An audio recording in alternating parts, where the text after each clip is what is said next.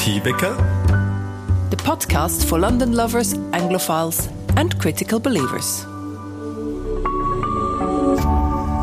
RevLab.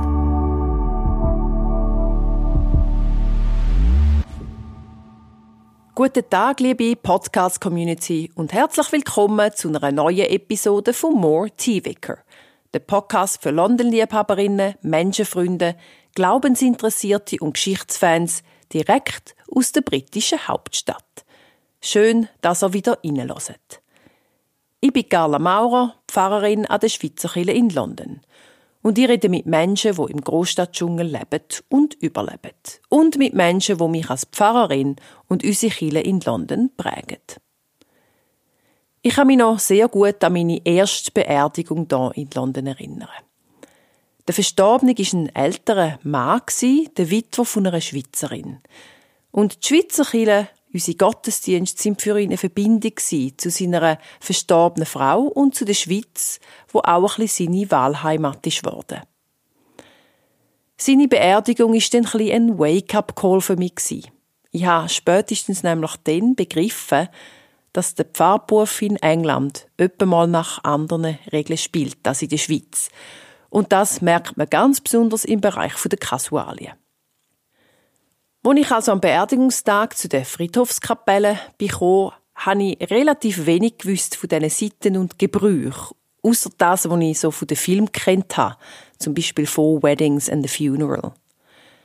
Und so bin ich angekommen bei dieser Kapelle und es ist eine grosse schwarze Limousine dort gestanden und in dieser Limousine ist der Sarg aufgebahrt gewesen. Ich hatte dann als Pfarrerin die Rolle, rituell beim Einzug vor dem Sarg herzuschreiten, wo von vier Herren im Frack und im Zylinder eingetragen worden ist. Das hat mich ein überrascht, aber das ist relativ gut gegangen und ich habe mich mittlerweile auch ganz gut an das gewöhnt. Das andere, was mich an dem Tag, an der ersten Beerdigung sehr überrascht hat, ist, dass der Sarg während der Abdankungsfeier hinter der Wand verschwindet. Häufig hat in so einer Kapelle ein kleines Türchen in der Wand. Und auf Knopfdruck verschwindet dann während Committal, wie man dem sagt, der Sarg hinter der Wand.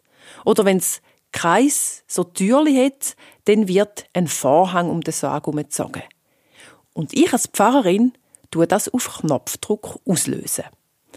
Das habe ich dann nicht gewusst. Und so bin ich während der Abdankung, während dem Achillelied einmal ganz diskret hinterher zu einer Friedhofsangestellten gegangen und habe sie nach dem Knopf gefragt. Ich habe ihn dann gefunden und die Abdankung ist wirklich sehr schön und auch reibungslos über die Bühne gegangen. Auf jeden Fall frage ich jetzt immer zuerst nach dem Knopf, wenn ich zu einer neuen Friedhofskapelle komme. Überhaupt Beerdigungen, da habe ich schon einiges erlebt. Und Multikulturalität von London kommt dort auch immer wieder zum Ausdruck.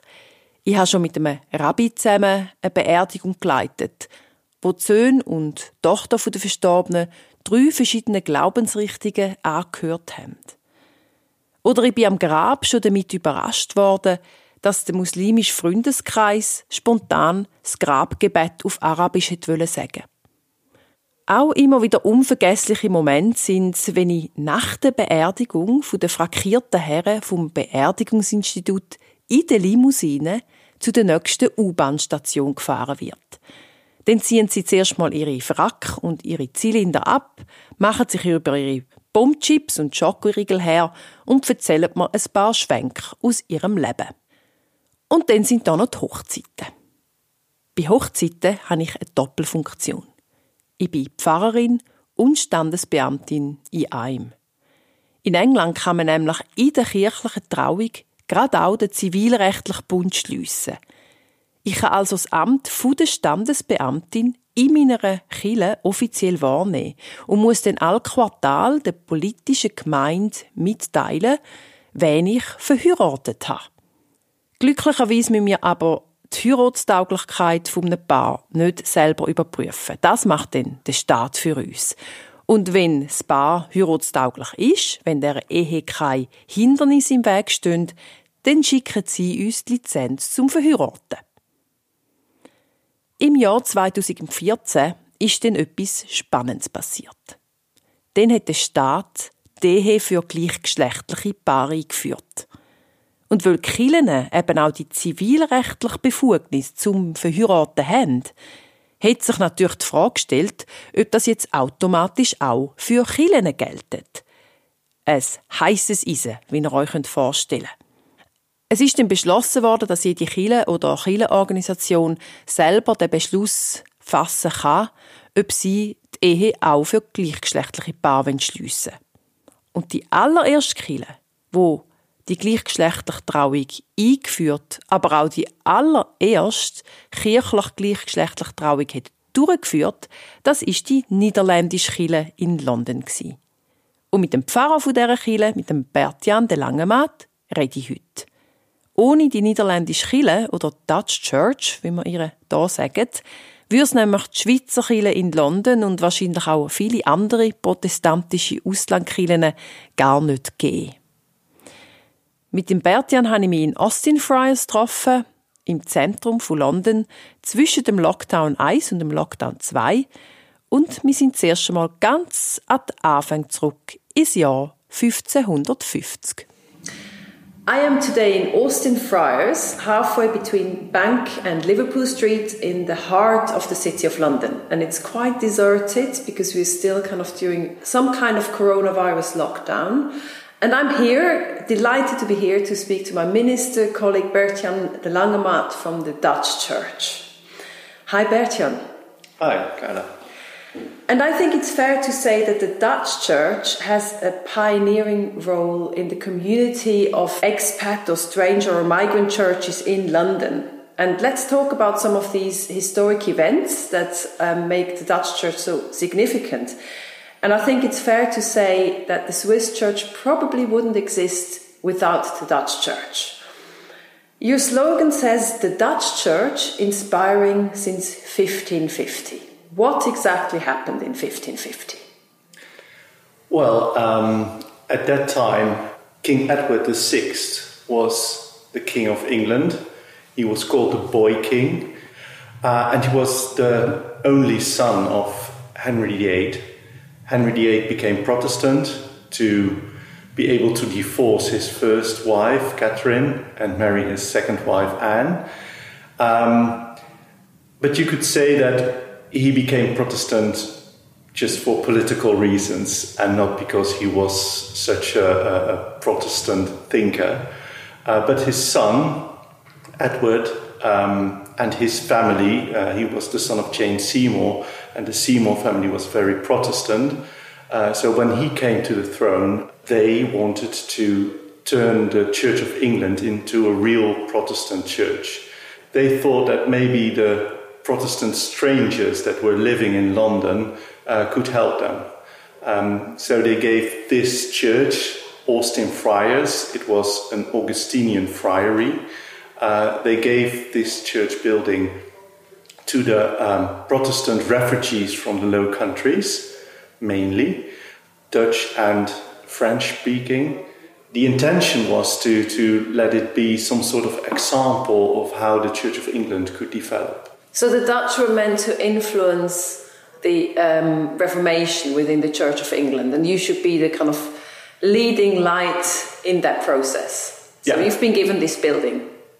Yeah, that was the idea. We still have a slogan from, uh, I think it was from Hugh Latimer, um, uh, who said, well, um, we, we, we, sh- we, should cherish those uh, valuable people from Europe uh, here in, in, in, in, the UK, and now with Brexit, that is for us a very, very ironic. Yeah. yeah. What's that in Dutch? That slogan? He said. Um, ik zou willen dat er meer van dit soort, soort waardevolle mensen uit Europa zouden komen uh, om het protestantisme verder te brengen. So to, to bring Protestantism uh, into the UK. So we should cherish the Europeans or those from the European continent yeah, yeah. to further yeah. Protestantism in Britain. Yeah, yeah, yeah.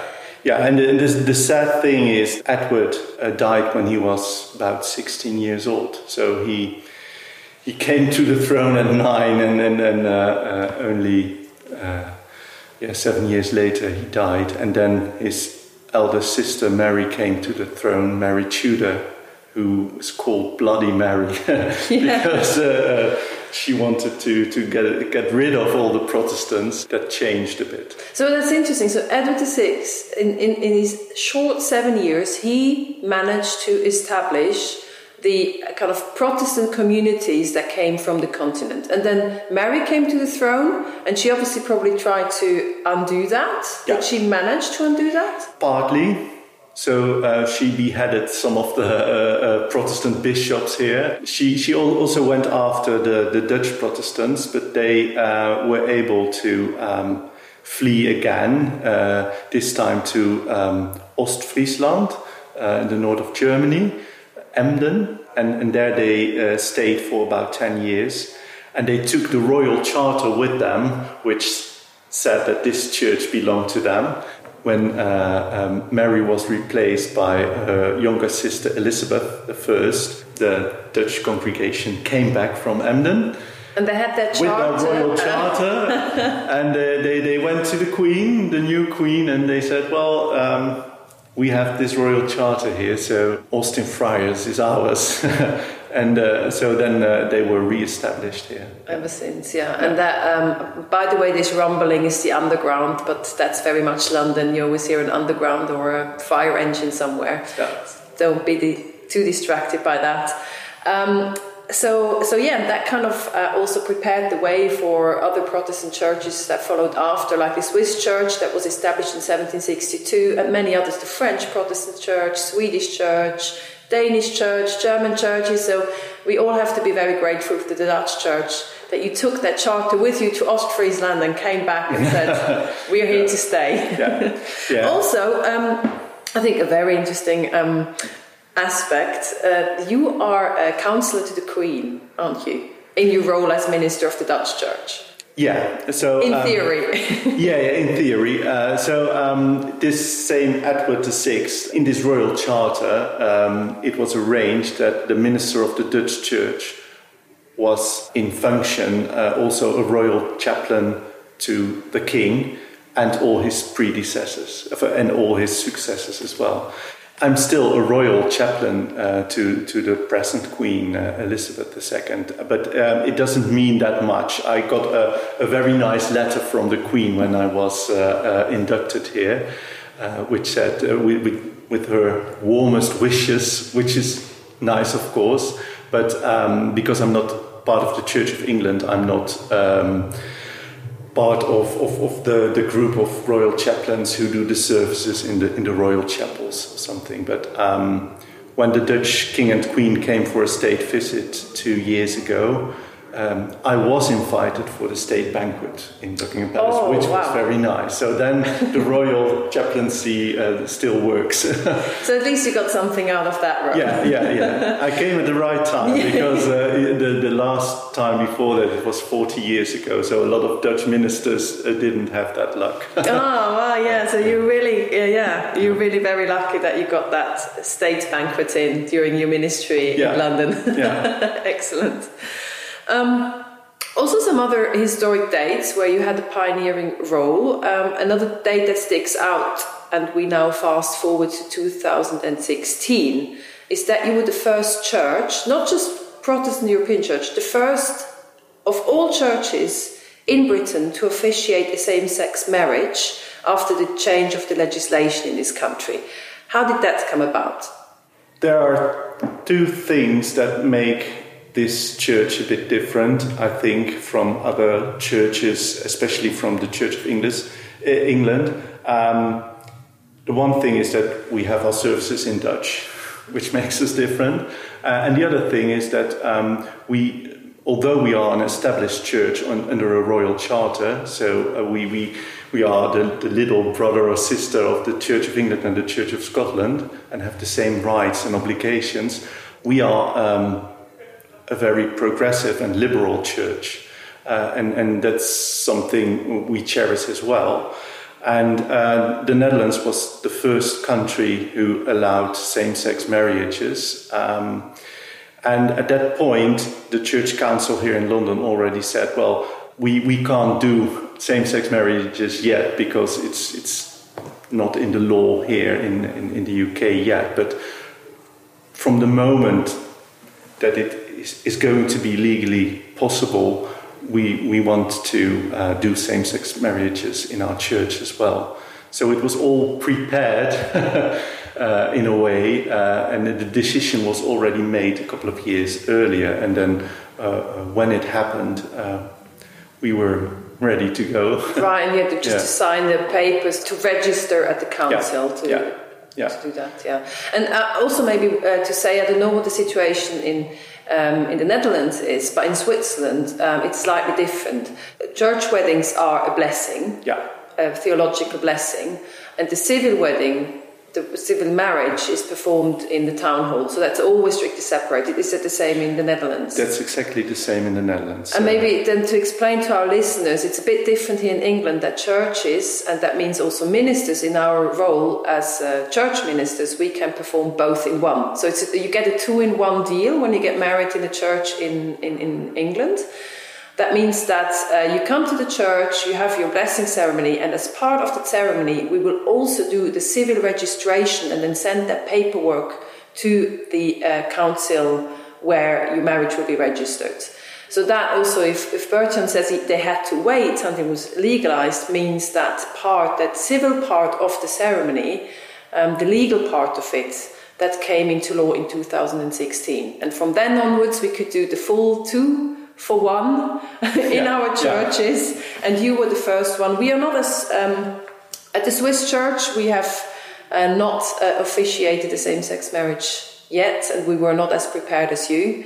So hopefully that's something that will come in the future. And um, obviously, again, you are in a pioneering role, and I hope that many of our churches can follow suit and follow your example in that.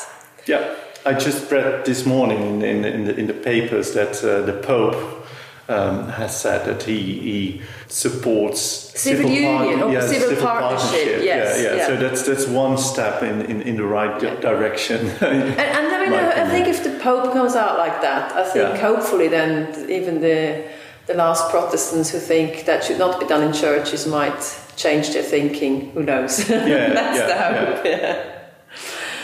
Um, another historic date, and now we arrive in 2020. It's been 400 years since the Mayflower, the famous boat or ship, the Mayflower, left the port of Plymouth with a group of pilgrim fathers to explore the New World.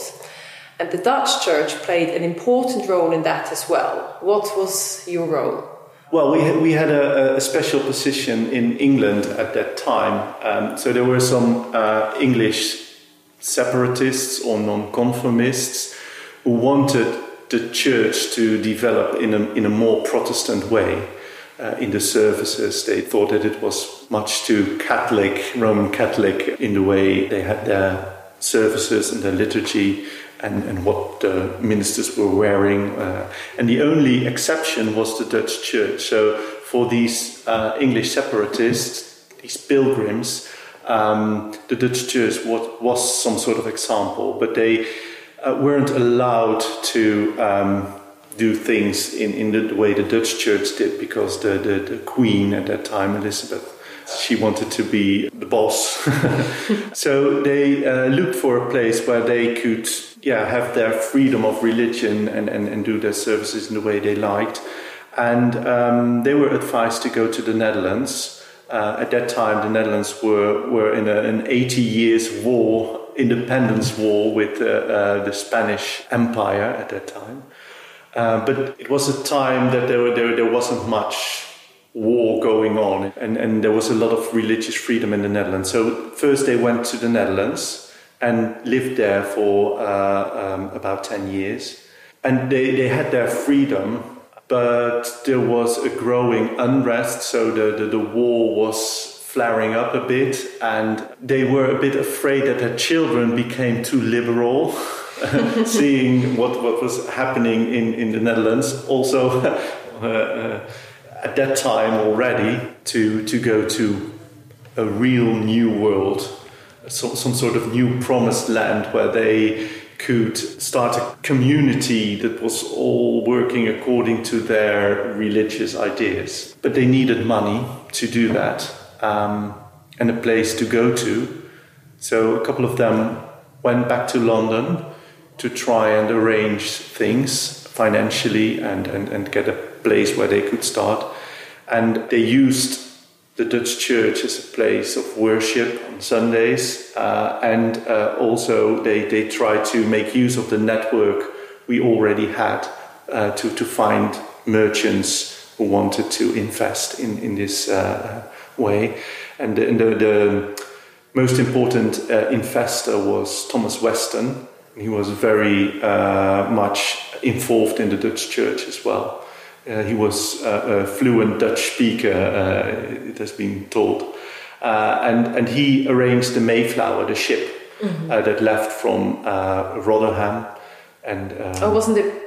It wasn't Plymouth. Well, uh, yeah, the, the, the, funny story is there was one ship uh, uh, leaving from the Netherlands, from Rotterdam. It was called the Speedwell and one ship left from the Mayflower, and they would meet in Southampton to start their uh, joint journey to the new world. Oh, so the Mayflower came from Plymouth to Southampton? No, no, the, the Mayflower came from London, and uh, the, the other ship, the Speedwell, uh, came from the Netherlands, from Rotterdam. And then at Southampton, uh, the, the Speedwell, the, so the Dutch ship, had some uh, some leakages, so it, it, uh, it had to be repaired. So they waited a couple of weeks in Southampton and then they joined with the two ships together on their way to uh, the new world. But then, after a couple of days, the Speedwell started to have other problems. So they had to go back, and then they went to Plymouth.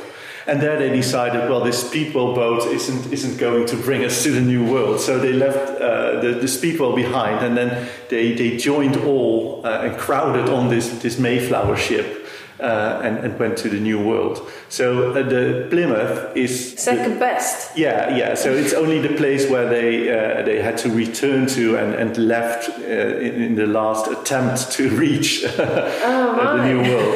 Um, all the people who were on board came from the Netherlands, from Leiden and, and Rotterdam, or they came from London. Mm-hmm. So a group of British who went to the Netherlands embraced the liberal theology of the Netherlands, came back to England, and then sailed off from Southampton, Plymouth on the Mayflower to the New World. Yeah. So yeah, so you, it's really quite incredible the how like the Dutch Church or Dutch Protestantism has actually influenced uh, Protestantism in Britain. Yeah, and, and so also in, in uh, the United States, uh, because these pilgrims on, on, the, on the Mayflower became the pilgrim fathers. And we Dutch people, we are proud of the fact that the idea of tolerance and the way they treated the Indians, the local uh, community, the Wampanoag tribe, um, it was much um, more tolerant and liberal than the other communities did at that time. I don't know if, if, it's, if it's really true, but we, we want to believe that that is the Dutch influence in the story. So the, the, celebration of Thanksgiving is originally based on uh, a Dutch custom at that time.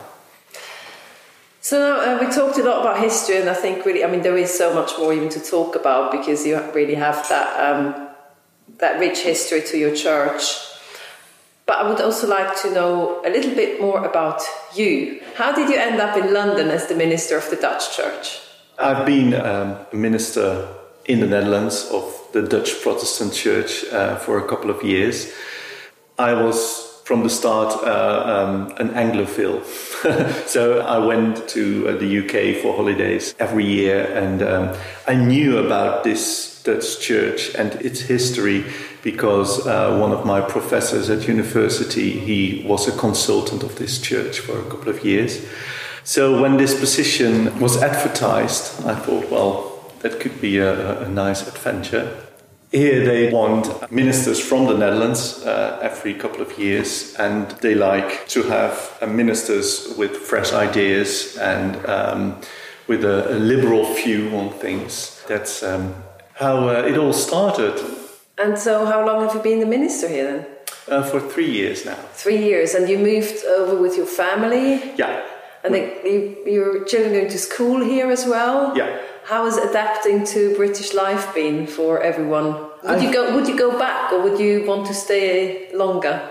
The idea is that we go back. There is, there is not an alternative career here uh, for me. I think we'll definitely go back in a couple of years' time, but um, it, it is a great adventure and it, it, it, are very interesting times at the moment, also with Brexit, uh, of course. The children, uh, they love it here and they do well uh, at school. They learn the language um, very quickly. Uh, it, it is a very nice experience for them as well, and it, it broadens their view on the world. I, I, think they will be quite happy uh, if we stay a bit longer, but uh, they, they also know that there, there comes a time that we will uh, return to the Netherlands and uh, continue our lives there. um, and you already mentioned Brexit, and now we've been um, hit by the corona pandemic. So you are kind of during your five years as a minister here, you have to deal with Brexit and with the Corona pandemic. That's uh, probably rather unexpected. Well, Brexit a bit more expected than the pandemic. Um, what, what's the situation for the Dutch Church, and how, how are you coping with this all? I think my work here as a minister is um, the work a normal minister does, of course, but also a, a, job that has a lot to do with networking as a royal chaplain, working uh, as a minister in the city with all the guilds and, and, and the livery companies. So my first two years had a lot to do with that. Uh, but now, with Brexit uh, really happening, we also started to help Dutch citizens who live here in the UK to apply for settled status. Um, so that's an important thing. And now with the coronavirus and the, and the lockdown, we see that a lot of Dutch people living here, yeah, are, are, are quite lonely uh, because their family and friends are over in the Netherlands and, and they can't travel up and down at the moment and, and they yeah they have a, a, need for meeting speaking to other Dutch people. So we we started to do a lot online. We have a weekly Zoom meeting just to have tea and have a chat. So this afternoon I will be meeting uh, about 15 or 20 Dutch people living all over the UK and, and uh, have a chat and, and, see how they are doing. So, the community part playing a role in the Dutch community here in the UK has grown in the, in the, in the last couple of months. And we also see that, uh, uh, for example, the embassy tells people who, who need help with applying for settled status, well, um, you can go to the Dutch church. And, and so the communication between the embassy and, and, and, and, uh, and us as a church has become better in the last period. So, yeah, I think the church has become more community based again. And it's, true that like um, yeah, Brexit and the Corona pandemic both at the same time does lead to that need of reaching out as well to, to people who are in a similar situation. And, and it's a very similar situation between our churches and also the other Protestant continental churches um, that you kind of need that community somehow. And it, it's hard. I mean to, to people it's so hard that you can't plan your visits back in your home country. You don't know when your friends or families can come over. It's hard to calculate the risk as well. Do you want to travel? Can you travel? And you really feel a bit stuck on the island, don't you? Yeah, yeah, that's true. And, and we also see that with our online services, we also reach out to other Dutch expat communities all over the world. So uh, we get responses from Canada and New Zealand and, and, and South Africa, people saying they are involved with our services now because they like the idea that we are an expat church as well and, and they feel that in, in the prayers and in the sermons it is about them as well because we, we pray for all the people who are stuck on this island and, and are worried about when they can see their family and, and, and friends again. It's quite similar to the experiences of Dutch people all over the world. Yeah. And I think now with um, Christmas fast approaching, it becomes an even more more important topic because we just don't know if we can travel home or if we can see our relatives.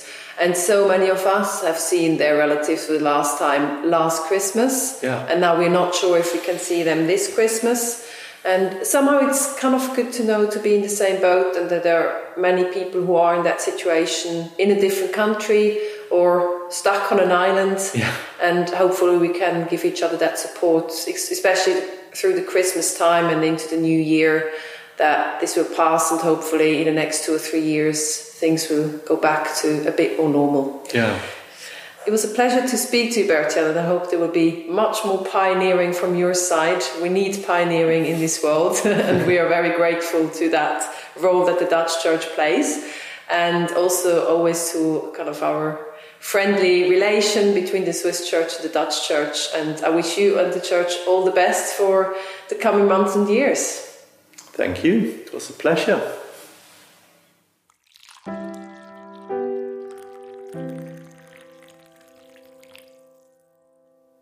Die Pfarrpersonen der anderen protestantischen Auslandkirchen hier in London sind ja eigentlich so ein bisschen mein Pfarrkonvent. Wir können diskutieren, wir können uns austauschen und auch immer mal wieder ein Projekt zusammen machen. Ohne sie wäre mein Leben hier in London als Pfarrerin, glaube ich, ein bisschen einsam. Jeder Pfaff braucht doch hin und wieder mal eine Schulter zum Anlehnen. Und so bin ich froh um meine Kollegen und Kolleginnen. Mein nächster Gast ist Ruth Gordon, eine pensionierte Balletttänzerin aus Luzern. Sie ist als ganz junge Frau nach London gekommen.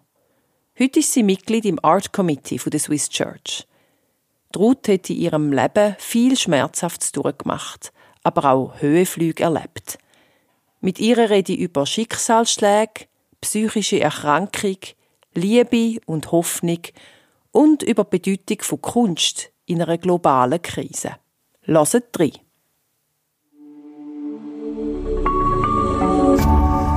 RefLab